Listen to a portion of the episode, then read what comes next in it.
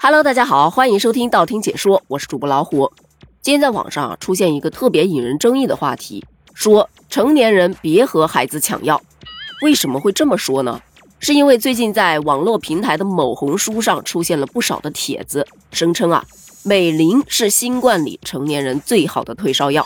就这么一句话，惹毛了很多的人。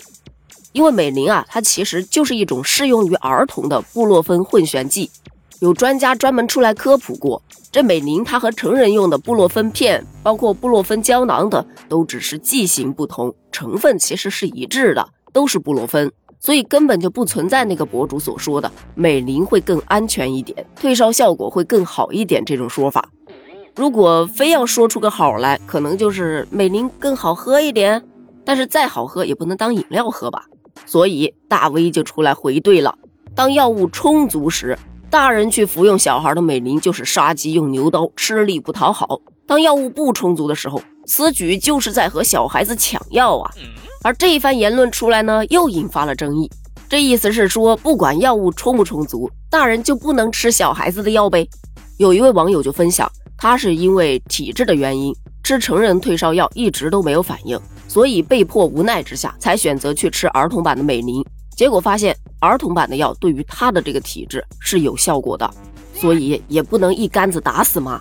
还有一种质疑的声音就是说，但凡买得到成人的退烧药，谁会去吃儿童的呢？说成人吃儿童药是在跟儿童抢药，你不如问问为什么成人买成人药那么难吧。其实在这儿我想插一句，你以为儿童药就那么好买吗？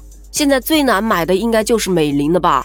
就比方说我吧，我们家有两个孩子。以前因为也会有头痛、发热什么的，所以会备一瓶美林，但也不会备很多呀。但这次放开之后，两个孩子相继发烧，于是就会有一种担忧，怕这一瓶美林不够用啊，想去买却根本买不着。不过好在一瓶美林还是够用的，目前两个孩子已经完全退烧了，而美林还剩下了三分之一。但尽管如此，你不怕一万就怕万一呀，万一孩子又烧起来了呢？因此也只能去密切的关注美林什么时候有货呀。而说到成人吃儿童药这个事件，我真的就想到我妹了。她感染了之后，一直是一个人在住，她老公带着她的儿子回到婆婆家去了。她同样也是因为买不着成人药，那难受啊，一烧烧到四十度啊，手边也只有之前给儿子囤的美林，所以该吃还得吃啊，得活着吗？不是。后来那天她精神比较好，跟我打电话就说。她老公用开玩笑的口吻跟她说：“让她能扛就扛一扛，把药给孩子留着，万一孩子烧起来了呢？”我当时第一耳朵听到的时候就觉得不可理喻，这话说出来多少有点伤人吧？这儿子的命是命，这媳妇儿的命就不是命了？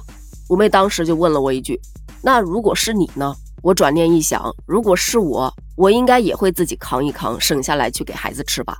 虽说是个事实。但是你自己自发的去做，和别人要求你这么去做，从心理感觉上来说就是完全不一样的。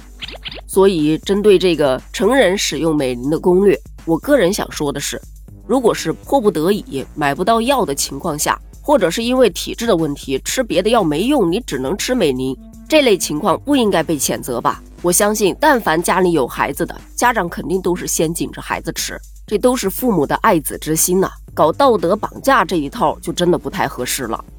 真正应该被谴责的就是那些囤着一大堆货发不义之财的人，以及那些鼓吹美林更健康、美林更好喝的这一类人。